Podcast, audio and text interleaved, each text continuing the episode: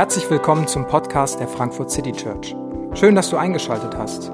Wir wünschen dir viele inspirierende Momente beim Hören der Predigt.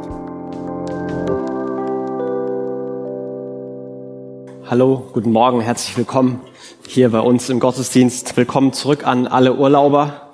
Äh, Glückwunsch an alle Eltern, die die Ferien überlebt haben. Die Kinder sind bald wieder, wieder weg und auch Glückwunsch an alle, die die Hitze überlebt haben und vielleicht eine mehr oder weniger produktive Woche hinter sich hatten. Ich hoffe, deine Firma hat eine Klimaanlage. Wir haben Rollos, das ist unsere Klimaanlage. Das klappt so, klappt so mittel. Ähm, eine Geschichte über Barmherzigkeit ohne Grenzen. Das ist heute der Titel. Es geht um das Gleichnis vom barmherzigen Samariter und vielleicht bist du zum allerersten Mal in einer, in einer Kirche und trotzdem kann es gut sein, dass du diese Geschichte äh, von barmherzigen Samariter schon mal gehört hast im Rallye-Unterricht, falls du damals da aufgepasst hattest oder Konfirmation oder Kommunion oder wie auch immer. Es ist eine Geschichte, vielleicht eine der bekanntesten Geschichten von Jesus, die Geschichte vom barmherzigen Samariter. Es geht darum, Menschen zu helfen, Menschen, sich über Menschen zu erbarmen, barmherzig zu sein. Und ich beginne den Text zu lesen und ich beginne mich mit der Geschichte auseinanderzusetzen und immer wenn ich solche Geschichten lese, dann sind die ersten Gedanken so bei mir dann, okay, äh, du hättest natürlich viel mehr machen müssen und barmherziger sein müssen und äh, so vielen Leuten hast du nicht geholfen. Äh, und da gibt's dann die Arbeit und da gibt's die Familie und dann gibt's da die ganze Stadt und die Welt und all die, die Menschen, die so bedürftig sind. Und Jesus macht dieses große Beispiel von einem, der so barmherzig ist und sich so viel Zeit nimmt. Und dann bin ich ähm, und mein Leben ist nicht so barmherzig. Ähm, und man beginnt vielleicht manchmal die Geschichte zu lesen, sofort stellt sich so ein kleines schlechtes Gewissen ein. So, ja, hm, ich weiß, Christentum, Nächstenliebe ist wichtig, ist auch guter Mensch sein, aber bin ich vielleicht nicht. Meine Lösung war einfach, ich habe heute Morgen zwei Leuten geholfen und jetzt habe ich ein gutes Gewissen und kann gut äh, predigen. Nein, äh, ich, ich möchte heute äh, in dieser Predigt, in dieser Geschichte, ich möchte nachvollziehen, warum Jesus diese Geschichte erzählt. Und ich glaube, er erzählt sie aus zwei Gründen. Ich glaube erstens, Jesus will nicht, dass wir mit einem schlechten Gewissen weggehen. Dass wir ein schlechtes Gewissen haben, einer Person helfen, dann ist unser Gewissen beruhigt und dann machen wir unseren Alltag weiter. Und ich glaube, Jesus möchte, ähm, dass wir wie dieser Mann, der ihn da fragt, barmherzige Menschen werden. Wie werden wir barmherzige Menschen? Wie können wir Barmherzigkeit leben? Das ist die Idee von Jesus. Und die, diese Idee, diese Geschichte beginnt damit, mit genau der Frage, die wir oft manchmal haben, wo hat denn Nächstenliebe ihre Grenzen? Und dann erzählt Jesus eine Geschichte und konfrontiert mit echter Barmherzigkeit. Und die Geschichte beginnt, dass ein Gesetzeslehrer zu Jesus kommt. Von Anfang an wird es kommentiert. Er stellt Jesus auf die Probe. Es geht meistens schief. Und er fragt ihn, was muss ich machen, um ewiges Leben zu haben. Vielleicht die, die größte und die hochst theologischste Frage, die er sich stellen konnte. Und Jesus sagt ihm, was steht im Gesetz? Was liest du? Also sonst würde Jesus sagen, hey, du kennst die Antwort. Lies doch mal in der Bibel. Ich glaube, manchmal ist das die Antwort, die Jesus uns ganz oft gibt, wenn wir irgendwelche Fragen haben. Was soll ich machen? Was soll ich tun? Darf ich das? Darf ich das nicht? Ja, du kennst doch die Antwort. Lies die Bibel. Und dieser Mann kennt tatsächlich die Antwort und er antwortet, du sollst den Herrn, deinen Gott lieben, von ganzem Herzen mit ganzer Hingabe, mit all deiner Kraft und mit ganzem Verstand. Und du sollst deinen Mitmenschen lieben wie dich selbst. Und Jesus antwortet ihm, du hast recht, sagt Jesus, tu das und du wirst leben. Gespräch beendet, Geschichte vorbei. Ähm, aber irgendwie ist der Mann nicht zufrieden. Er hat noch eine Nachfrage. Und ich glaube mittlerweile, jetzt kommt er zur eigentlichen Nachfrage. Er kennt die richtige Antwort, aber die gefällt ihm nicht so richtig.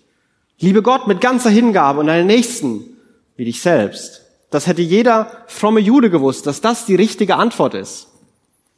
Und er stellt eine weitere Frage und jetzt so langsam kommt man zum Kern von dessen, was ihm eigentlich interessiert. Der Gesetzeslehrer wollte sich verteidigen und deshalb fragte er, ja und wer ist mein Mitmensch? Die Antwort ist tatsächlich relativ offensichtlich. Alle. Ja, alle. Es gibt doch nicht Mitmenschen und nicht Mitmenschen. Wer soll das denn sein? Aber er stellt diese Frage und ich weiß nicht, was mögliche Hintergedanken für ihn sind. Vielleicht steht die Frage dahinter, ich kann nicht alle lieben. Der Anspruch ist doch viel zu hoch. Vielleicht ist die Frage, die er sich stellt, wie viel, wie viel muss ich denn machen, um das zu erfüllen? Zwei Leute pro Tag, drei Leute pro Tag? Fünf pro Woche? Wo, Jesus, wo, wie viel muss ich machen? Wie viel Nächstenliebe muss ich zeigen, um ein nächstenliebender Mensch zu sein, um den Anspruch zu erfüllen? Und er ist in dieser, da steht Verteidigte, das ist so ein Selbstrechtfertigungsgedanke. Große Theologie, große Fragen, aber was eigentlich dahinter steht, ist ein Versuch, sich selbst und sein eigenes Verhalten, wo er vielleicht sogar schon merkt, dass da irgendwas nicht ganz richtig ist oder zu anstrengend ist, zu rechtfertigen. Und er beginnt diese Fragen und scheint eine Kategorisierung zu haben von Mitmenschen und Nicht-Mitmenschen, von Nächsten und Nicht-Nächsten. Und er fragt sich, wie diese Linien denn verlaufen könnten. Und auf diese eigentliche Frage, wer ist denn mein Nächster? Auf diese Frage antwortet Jesus mit der Geschichte vom barmherzigen Samariter.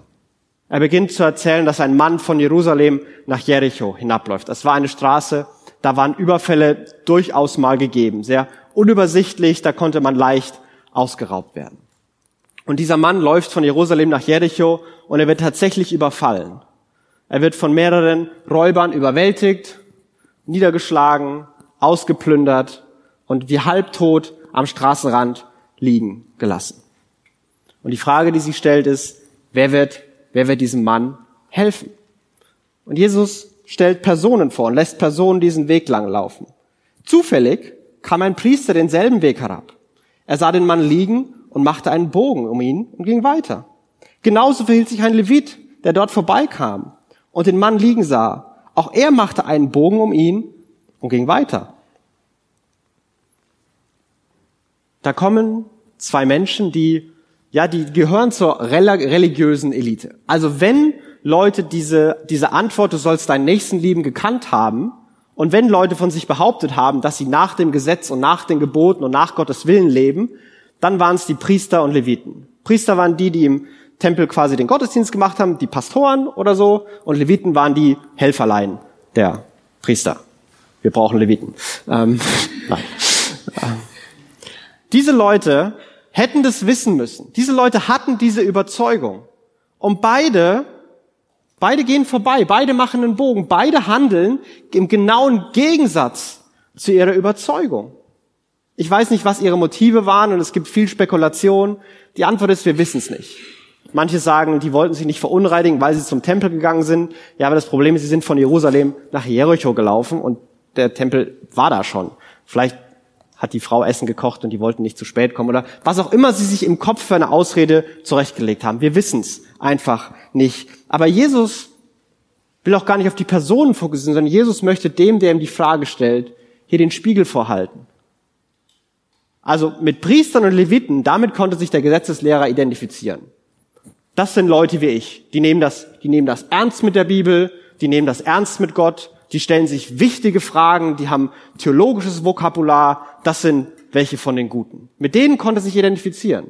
Und er bekommt von Jesus den Spiegel vorgehalten, dass seine richtige Theologie ohne richtiges Handeln, dass es diese reine Selbstrechtfertigung ist. Diese ganze Fragerei, dieses ganze Gerede, dieses ganze Theologisieren ist komplett wertlos wenn ich dann einen riesen Bogen drum mache, wenn es im Alltag relevant wird. Ich soll meinen Nächsten lieben. Und ich liebe meinen Nächsten. Und ich bin ein nächstenliebender Mensch. Und dann muss ich meinen Nächsten mal lieben. Und ich mache einen Bogen und lauf drum rum. Und Jesus hält ihm hier den Spiegel vor. Dass hinter deinen Antworten, hinter deinen Fragen, wie ihr das gerade lebt, euer Gesetz, euer Anspruch, eure Theologie und euer Verhalten, die klaffen ganz schön auseinander und ihr lebt in einer frommen Selbstrechtfertigung. Aber ihr seid nicht wirklich fromm. Und dann gibt Jesus der Geschichte die entscheidende Wendung, indem er eine andere Person vorstellt. Schließlich kam ein Reisender aus Samaria dort vorbei. Als er den Mann sah, hatte er Mitleid. Ein Reisender aus Samaria, ein, ein Samariter, das ist vielleicht eine der schockierendsten Wahlen als Person oder oder Helden der Geschichte, die Jesus hätte wählen können. Also aus jüdischer Perspektive damals waren die Sam Samariter ein minderwertiges Mischvolk.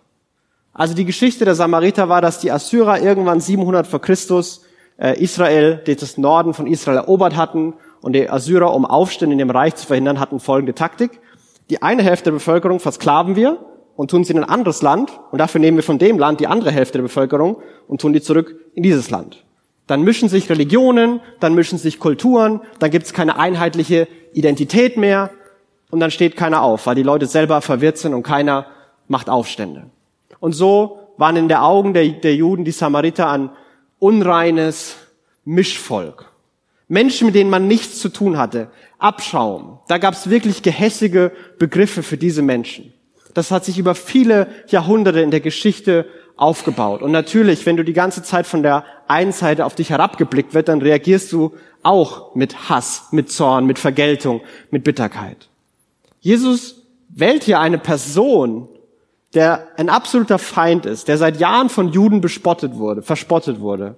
Und Jesus macht ihm zum Helden der Geschichte. Jesus nimmt diesen Feind, weil er sofort ein paar Grenzen und mögliche Kategorien von wer ist mein Mitmensch und wer ist mein Nicht-Mitmensch sofort zerschlagen will. Der Feind empfindet echtes Mitleid und er identifiziert sich mit der Not. Tim Keller sagt zu diesem Gleichnis, zu dieser, dieser Begebenheit, dieser Wendung folgendes Zitat. Wir begrenzen oft instinktiv, für wen wir bereit sind, uns einzusetzen. Wir tun es für Menschen, die wie wir sind oder die wir mögen. Jesus will davon nichts wissen. Jesus hätte kaum ein kraftvolleres Bild wählen können als einen Samariter, der einem Juden hilft, um auszudrücken, dass absolut jeder in Not, unabhängig von Rasse, Politik, Klasse oder Religion, dein Mitmensch ist. Nicht jeder ist dein Bruder oder deine Schwester im Glauben, aber jeder ist dein Mitmensch und du musst deinen Mitmenschen lieben. Und ich glaube, das ist genau die Idee von Jesus, warum er einen verhassten, belächelten, verspotteten Samariter zum Helden der Geschichte macht. Warum er, Jesus begibt sich ganz bewusst in das Minenfeld von, von, von e-, ethnischen Konflikten, von den anderen und will diese Grenzen zerschlagen. Denn wir Menschen, wir neigen immer dazu und wir sehen das überall auf der Welt, dass immer wieder zwischen Rassen und Klassen und Religionen und, und was auch immer, da gibt's Grenzen. Da gibt's die und die anderen. Und die einen muss ich lieben und den einen muss ich helfen und die anderen, ja, wenn es von denen weniger gibt, dann wäre die Welt sowieso besser. Und wir, wir Menschen sind viel zu oft in, in dieser Idee. Und manchmal ist das hochintellektuell verkleidet, manchmal ist das relativ primitiv, stellt sich dar, aber es ist die gleiche Idee. Es gibt Grenzen, es gibt Menschen, die sind Mitmenschen und es gibt Menschen, die sind keine Mitmenschen, was immer die sonst sind. Und meinen Mitmenschen muss ich helfen. Das verstehe ich sofort. Aber den anderen nicht. Aber Jesus will das von vornherein im Keim ersticken und umdrehen. Und er macht einen Samariter, einen Feind, zum Held der Geschichte. Dieser Samariter hatte Mitleid und aus diesem Mitleid, das bewegt ihm zum Handeln. Und das ist sehr, sehr ausführlich beschrieben. Verse 34 und 35. Der Samariter ging zu ihm hin, goss Öl und Wein auf seine Wunden und verband sie. Dann setzte er ihn auf sein eigenes Reittier, brachte ihn in ein Gasthaus und versorgte ihn mit allem Nötigen. Am nächsten Morgen nahm er zwei Denare aus seinem Beutel und gab sie dem Wirt. Sorge für ihn, sagte er. Und es sollte das Geld nicht ausreisen, ausreichen, werde ich dir den Rest bezahlen, wenn ich auf der Rückreise hier vorbeikomme. Der Samariter sieht auch diesen Mann. Und anstatt einen Bogen zu machen, wird er, wird er bewegt. Er kann sich identifizieren. Er, er steigt ab, er geht hin, er kümmert sich um die Wunden, vielleicht reißt er was von seiner Kleidung weg, um es zu verbinden, setzt ihn auf sein Esel, er selbst läuft weiter, geht zu einem einer Herberge und bezahlt da und kommt sogar noch mal irgendwann wieder auf der Rückreise, um notfalls noch mal zu bezahlen. Völlig übertrieben, wenn man die ganze Geschichte von Juden und Samaritern zurückläuft, verfolgt. Ich glaube, der der, der jüdische Gelehrte wäre nicht geschockt gewesen, wenn der Samariter kommt und sich den, den jüdischen Mann anguckt, nochmal reintritt und weitergeht, dann hätte er vielleicht gedacht, so ja, das, das habe ich schon immer von Samaritern gedacht. Aber dieser Samariter ist so beispielhaft, so, so unfassbar grenzenlos barmherzig und gnädig. Und Jesus stellt ihn als Beispiel hin, um zu zeigen, was ist echte Barmherzigkeit? Was ist damit gemeint, ein, ein, ein echt barmherziger, nächstenliebender Mensch zu sein? Und ein paar Dinge, die man aus diesem, diesen paar Versen ableiten kann. Der Samariter empfindet Mitleid und er handelt konkret. Bei ihm kommt ein Identifizieren mit Not und eine konkrete Handlung zusammen. Der Samariter hilft, ohne Fragen zu stellen und ohne Hintergründe zu kennen. Er fragt sich nicht, ob der Mann denn selber schuld war, ob er das sich nicht hätte besser überlegen können, ob ihm das schon öfter passiert ist, sondern er, er hilft einfach, ohne, ohne Fragen zu stellen. Der Samariter verzichtet auf seinen Komfort und lässt sich seine Hilfe etwas kosten. Für ihn ist nicht die Frage, wie anstrengend ist das, was kostet mich das, sondern er sieht die Not und er sieht, dass geholfen werden muss. Und der Samariter hilft, ohne eine Gegenleistung oder Wiedergutmachung zu erwarten. Er macht es nicht, weil er irgendwann hofft, dass er von diesem Juden mal was zurückkommt oder dessen Geschäftspartner war, mit dem er irgendwann dann mal bessere Geschäfte machen kann. Er macht es, ohne den Namen zu kennen und ohne diesen Mann vielleicht jemals wiederzusehen. Er hilft ohne Gegenleistung und ohne Erwartung. Und so ist echte Barmherzigkeit, die Barmherzigkeit, die Jesus hier vor Augen malt, vielleicht zusammengefasst, wenn Mitleid mit der Not des anderen zu selbstlosen und konkreten Handeln wird. Wenn, wenn ich Mitleid empfinde, mit der Not des anderen mich identifizieren kann, hineinversetzen kann, mitfühlen kann und dann selbstlos und konkret handle. Das will Jesus der Vorstellung des Gesetzeslehrer von Nächstenliebe gegenüberstellen. So ist Barmherzigkeit. Das hat Gott schon immer damit gemeint. So sollst du deinen Nächsten behandeln, deinen Nächsten lieben. Und Jesus endet die Geschichte mit einer Frage an diesen Gesetzeslehrer und sagt, hey, was meinst du? fragt Jesus den Gesetzeslehrer. Wer von den dreien hat den, der den Wegelager in die Hände fiel, als Mitmensch gehandelt? Jesus hat die Frage umgedreht. Die Frage, die der Mann ihm gestellt hat, ist, wer ist mein Mitmensch? Die Frage, die Jesus jetzt stellt, ist, wer hat als Mitmensch gehandelt? Wer hat als Mitmensch gehandelt? Denn hinter der Frage, wer ist mein Mitmensch, steckt die Annahme, wie viel muss ich machen, um den Anspruch zu erfüllen?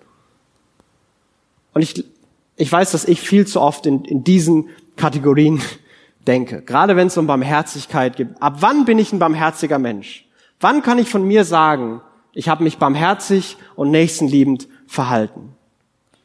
Wie oft muss ich das machen? Wie viel muss ich es machen? Wann habe ich den Anspruch erfüllt? Es geht ja um mich und meine, mein Anspruch, den ich erfüllen will. Vielleicht muss der Anspruch, ein, ein guter Mensch zu sein, noch gar nicht von außen kommen. Vielleicht habe ich den selbst, ich habe selbst definiert, wie ich sein möchte. Ab wann erfülle ich den Anspruch? Wann habe ich das genug gelebt? Aber hinter der Frage, handelst du als Mitmensch, steht was ganz anderes. Da steht, bist du jemand, der sich auf Not aller Art barmherzig einlässt? Denn wenn wir bei der ersten Frage bleiben, dann glaube ich, kommen wir in ganz, ganz viele Verwirrungen und Gedankenexperimente, die zu gar nichts führen. Weiß mein Mitmensch, wann habe ich die Ansprüche erfüllt? Die Motivation, diese Frage zu stellen, ist bei uns oft, bei mir manchmal, ich habe ein schlechtes Gewissen und meine Lösung ist also, helfe ich, um mein Gewissen zu beruhigen. Es geht, es ist schön, dass anderen geholfen wird, das ist ja nicht schlecht, aber primär geht es mir nicht darum, dass ich, dass der andere jetzt, dass es dem besser geht, dass er sich was zu essen kaufen kann, dass es auf der Arbeit der Kollege den Job leichter machen kann, dass in meiner Familie mehr Frieden ist. Das ist nicht primär mein Anliegen.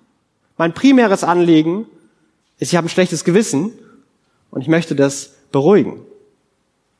Ich versuche das zu beruhigen. Und dann handle ich auch anders. Dann gibt es zwei Möglichkeiten, mit meinem schlechten Gewissen umzugehen. Das eine ist, ich versuche Not überall, wo ich sie sehe, zu ignorieren. Weil wenn ich mich nicht auf Not einlasse, muss ich mich nicht damit beschäftigen und dann habe ich auch kein schlechtes Gewissen. Oder ich tue nur genau so viel, bis mein Gewissen mich in Ruhe lässt. Okay, jetzt habe ich was gemacht. Ich habe gestern schon geholfen, das muss ich heute nicht. Man kann es ja auch nicht jeden Tag machen. Mein Gewissen lässt mich in Ruhe, also helfe ich nicht. Aber wenn, wenn das unser Anspruch ist und wenn das die, die, die Brille ist, mit der wir durch die Welt gehen, solange ich mich gut fühle, muss ich niemandem helfen. Solange es meine Bequemlichkeit und mein Gewissen nicht erfordern, muss ich nicht helfen. Ja, dann, dann wird die Welt nie besser. Dann wird nie Menschen geholfen. Dann werden auch Menschen mir nicht helfen. Weil in dem Moment, wo mein Gewissen beruhigt ist, höre ich auf. Und wenn Gewissen immer mehr abstumpft, ja, dann mache ich irgendwann gar nichts mehr, weil mir alles egal ist. Und so will Jesus diese Frage, wer ist mein Mitmensch, gar nicht beantworten, sondern er will, dass wir diese Frage vergessen. Und er möchte sie mit was Neuem ersetzen. Denn bei Barmherzigkeit geht es nicht darum, dass ich mein Gewissen äh, befriede, dass mein Gewissen sich wieder gut anfühlt, mein Gewissen mich in Ruhe lässt. Da geht es nicht um mich. In der Geschichte geht es nicht um den, den Samariter. Wir lesen kein bisschen davon, was der Samariter hat. Die Frage, warum hat der Samariter überhaupt geholfen, wird überhaupt gar nicht beantwortet. Keiner weiß es. Warum? Weil die nicht wichtig ist. Wichtig ist, dass er geholfen hat. Wichtig ist, dass er sich erbarmt hat. Wichtig ist, dass er ein Mensch ist, der Barmherzigkeit zeigt, der barmherziger Mensch ist. Jesus fragt ihn, wer hat sich als nächster verhalten? Jesus gibt ihm diese neue Frage mit. Und er antwortet, der, der Erbarmen mit ihm hatte und ihm geholfen hat. Da sagt Jesus zu ihm, dann geh hin und mach es genauso. Und wenn die neue Frage jetzt ist, wie kann ich ein barmherziger Mensch sein, dann ist auch hier die, die Antwort, die dieser Mann gibt, die ist, glaube ich, die hat die beiden Schlüsselelemente, die dazugehören, barmherzig zu sein. Und das erste ist, er hatte Erbarmen. Leide ich mit anderen mit? Berührt mich das Leid der anderen? Ich muss ehrlich sagen, ich finde es manchmal schwer, in der Welt, in der wir leben, mit den Nachrichten, die jeden Tag im Fernsehen oder auf meinem Handy reinkommen, mit der Not, die man vielleicht gerade in Frankfurt jeden Tag sieht, die man in Familien seit Jahrzehnten erlebt, die in der, in, im Beruf seit, seit Jahren bestehen, nicht abzustumpfen. Es ist so schwer, dass Leid uns immer noch berührt, dass wir nicht sagen, hm, schon wieder einer tot. Sondern das ist, das ist ein Mensch. Das sind Menschen, die leiden. Das sind Familien, die leiden. Auch meine Kollegen und Geschwister, das sind Menschen. Auch die anderen, auch die Fremden, auch die Armen, das sind Menschen. Das könnte ich sein. Das könnte meine Familie sein. Leiden wir noch mit? Trauen wir uns noch, das Leid anzugucken? Trauen wir uns noch, der Gebrochenheit dieser Welt ins Auge zu sehen? Oder schauen wir nur weg? Leiden wir noch mit? Denn nur wenn wir mitleiden, wenn wir uns mitidentifizieren, wenn wir denken, das, das könnte ich sein, vielleicht brauche ich auch mal Hilfe, nur dann, nur dann wird das auch in die Tat umgesetzt. Wenn wir, wenn ich mich selbst als hilfebedürftig sehe, dann werde ich bereit sein zu helfen. Wenn ich anders denke und sage, ich kann mir selbst helfen, also kannst du das auch. Wenn ich mich nicht als den Menschen sehe, der Hilfe braucht, der Grenzen hat, dann werde ich nicht Mitleid mit anderen haben. Wie, du kriegst es mit deiner Familie nicht hin? Ich habe das auch, in meiner Familie läuft's auch. Stell dich mal nicht so an. Ja, das Arbeitswelt, die Arbeitswelt ist nun mal hart. Da ist nicht immer alles so, wie man es haben will. Da muss man manchmal, manchmal ist das eben so. Stell dich nicht so an. Ja, aber die Leute, die, die arm sind, die, die könnten ja arbeiten und die können ja auch sich mal kümmern. Und dahinter steckt diese Idee, hey, ich könnte das, ich könnte das lösen oder ich habe das gelöst, also an die sich mal nicht so anstellen. Und dann werden wir nie mitleiden. Aber wenn in uns das Bewusstsein bleibt, ich brauche manchmal Hilfe. Das erfordert Demut. Das erfordert zu sehen, dass man nicht alles kann. Ich brauche Hilfe. Dann werden wir bereit sein, auch anderen zu helfen. Wir werden besonders da bereit sein, anderen zu helfen, wo wir selbst Hilfe brauchen, Hilfe empfangen haben. Vielleicht ist der Punkt in deinem Leben, wo du die größte Hilfe brauchst, wo du die größte Überforderung spürst. Vielleicht ist das genau der Punkt, wo du der größte Trost und die größte Hilfe für Menschen in deinem Umfeld sein kannst. Wo du die, das größte Mitleid, das größte Mitempfinden hast und deswegen auch am konkretesten und klarsten handeln kannst. Vielleicht ist es genau der Punkt. Berührt mich das noch? Oder ist mir das alles egal? Er hatte Erbarmen. Und das Zweite ist, und er hat ihm geholfen. Bin ich bereit, konkret zu handeln? Ich bin auch so, ich lebe manchmal in einer Welt, ich kann so viel nachdenken, mir so viel Gedanken machen und fragen über Motive und Hintergrund und Hintergrundmotive und was das mit meiner Kindheit zu tun hat und ob das meiner Lebensziel äh, irgendwie beiträgt und man denkt und denkt und denkt und denkt und man macht nichts. Sind wir bereit, konkret zu handeln? Ja, wir haben nicht alle Antworten. Ja, wir wissen nicht warum und wieso und ob das tatsächlich die beste Lösung ist oder ob es noch eine bessere geben würde. Einfach machen.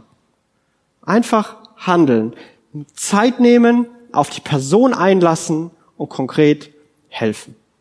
Wenn ich mitfühle, wenn ich mitleide, wenn ich mich identifizieren kann, wenn ich sehe, da ist eine Not, da ist ein Leid, die, den Schmerz, den spüre ich auch. Ich, ich will nicht, dass das so bleibt.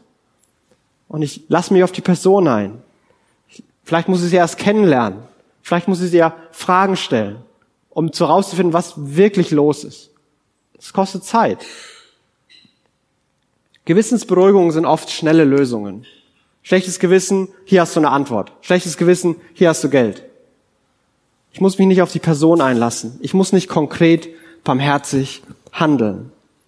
Aber bin ich bereit, konkret zu handeln? Und welche Not in unserer Gesellschaft übersehen wir? Und diese Frage war für mich mit einer interessanten Erkenntnis, einem gesamten Gedanken verbunden. Wir leben in einer Welt, wo manches von dem, was die ersten Christen besonders ausgezeichnet hat, nicht mehr notwendig ist. Die ersten Christen waren besonders dafür bekannt, dass sie sich um die, um die Kranken gekümmert haben. Die, hatten, die haben sich um die gekümmert, die medizinische Hilfe gebraucht haben. Ich glaube nicht, dass wir hier in Deutschland und Frankfurt ein christliches Krankenhaus aufmachen können, weil die anderen alle Stümper sind und nur wir Christen können das gut. Ich glaube, unsere Gesellschaft hat Krankheit ganz gut im Blick.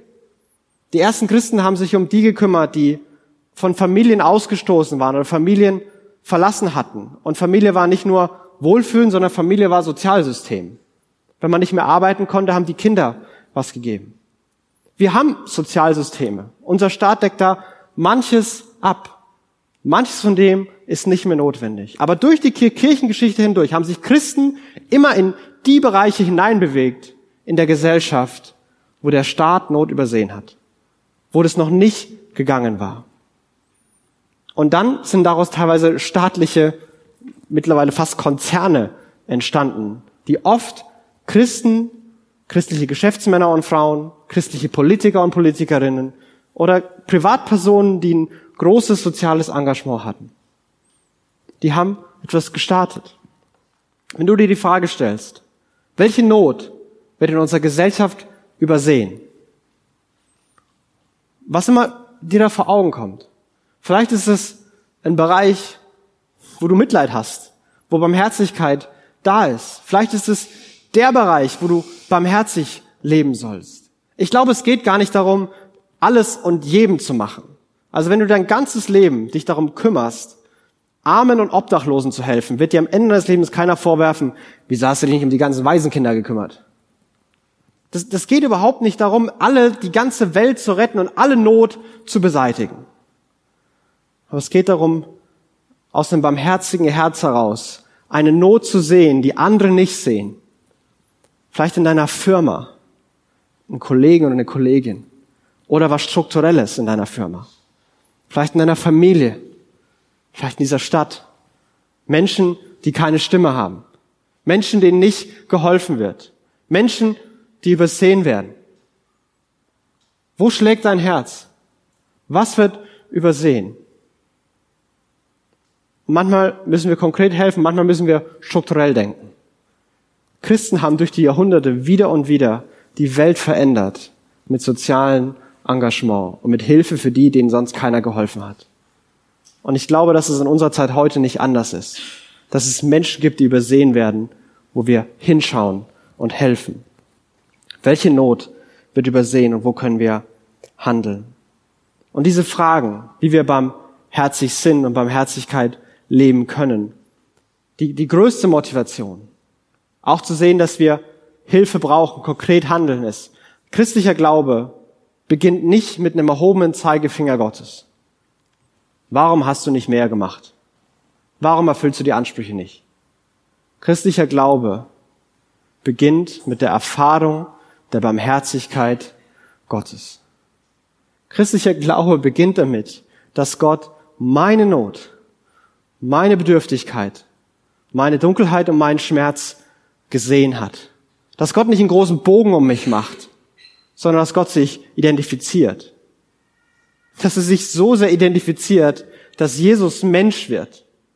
Dass Gott den Himmel verlässt, klein wird, Mensch wird weil er nicht die andere Seite der Straße wählt, weil er hinschaut, weil er meine Not sieht und weil Jesus sich über meinen Schmerz und meine Hoffnungslosigkeit erbarmt und mir Gnade und Freude und Sinn und Hoffnung im Leben zurückgibt. Wenn du Christ bist, dann kannst du von dir nicht sagen, dass du das bist, weil du alle Ansprüche erfüllst. Ich muss ehrlich sagen, ich will nicht wissen, wo ich wäre, wenn ich kein Christ wäre. Wo meine Fehler, meine Entscheidungen, meine Sünden, meine Reaktionen auf Umstände, wo die mich hingetrieben hätten. In welchen Abhängigkeiten, in welchen Dunkelheiten, in welcher Bitterkeit ich stecken würde. Ich bin hier, weil, weil Jesus sich erbarmt hat. Weil es für, für Fehler Vergebung gibt. Weil es für Verletzungen Heilung gibt. Weil in Dunkelheit Licht brechen kann. Und das ist die Botschaft des christlichen Glaubens. Dass wir hoffnungslos, verloren und verletzlich und hilfsbedürftig sind und waren. Und dass sich unser großer Gott erbarmt hat. Dass ein großer Gott klein geworden ist, Mensch geworden ist. Und dass er sich so sehr identifiziert, dass er uns nicht nur einen guten Ratschlag gibt und den, den Himmel wieder, wieder zurück in den Himmel gibt. Dass dieser Gott sich so identifiziert, dass er alles Leid am eigenen Körper erlebt und spürt. Dass jede Schuld, jeder Schmerz, jedes Gebrechen von Jesus erlebt wurde. Dass sein Leib gebrochen wurde und sein Blut vergossen wurde, damit er uns mit echter, grenzenloser Barmherzigkeit begegnet. Und wir dürfen diese Erfahrung nie vergessen. Das wird uns davor bewahren, zu glauben, die anderen müssten selbst hinkriegen. Das wird uns davor bewahren, hart zu werden. Und es gibt uns die Kraft und die Fähigkeit, barmherzig und liebevoll zu handeln. Wir können barmherzig sein, weil Jesus so unglaublich barmherzig mit uns war, ist und für immer bleiben wird. Möchte beten. Jesus, ich will dich bitten, dass du uns die Erfahrung der Barmherzigkeit, dass du uns so geliebt hast, dass du uns in unserer Hilflosigkeit gesehen hast, dass du die uns neu in uns aufleben lässt. Gott, dass wir Danke, dass wir uns nicht vorstellen müssen, wo wir wären, wenn du nicht in unsere Leben eingegriffen hast. Gott, wir sind alle nicht hier, die wir dich kennen, weil, weil wir so toll und klug waren, weil wir die richtigen Bücher gelesen haben und die richtigen Prinzipien umgesetzt haben. Wir sind hier, weil du für uns gestorben bist, weil du dein Leben für uns gegeben hast. Und Gott, so bitte ich, dass du manchen von uns neu zeigst, dass wir Hilfe brauchen, dass wir unseren Stolz ablegen, dass wir glauben, wir erfüllen alle Ansprüche, wir können alles, wir regeln alles. Und dass du uns unser Versagen vor Augen führst, damit deine Barmherzigkeit wieder groß werden kann. Gott, ich bitte dich für die von uns, denen ihre Verletzlichkeit und ihr Versagen so klar vor Augen steht, dass du mit deiner Gnade und deiner Barmherzigkeit uns neu begegnest und uns diese Erfahrung schenkst, dass du uns aufhilfst, in Arm nimmst und nach Hause bringst und wir bei dir zu Hause sein dürfen. Danke, dass du dich über uns erbarmst. Danke, dass du dich mit uns identifizierst und dein Leben für uns gegeben hast. Und Gott, ich bitte dich, dass jeder hier das neu erlebt und dass wir barmherzige Menschen werden. Und Gott, was dann kommt, was wir in dieser Welt und dieser Gesellschaft tun können, für Einzelne oder ganz viele, Gott, das legen wir in deine Hand. Lass uns barmherzige Menschen sein und dann handle du durch uns. Vater in Jesu Namen. Amen.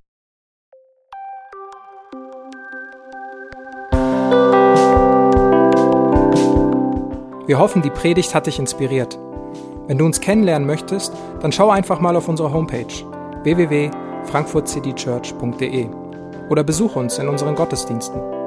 Bis dann!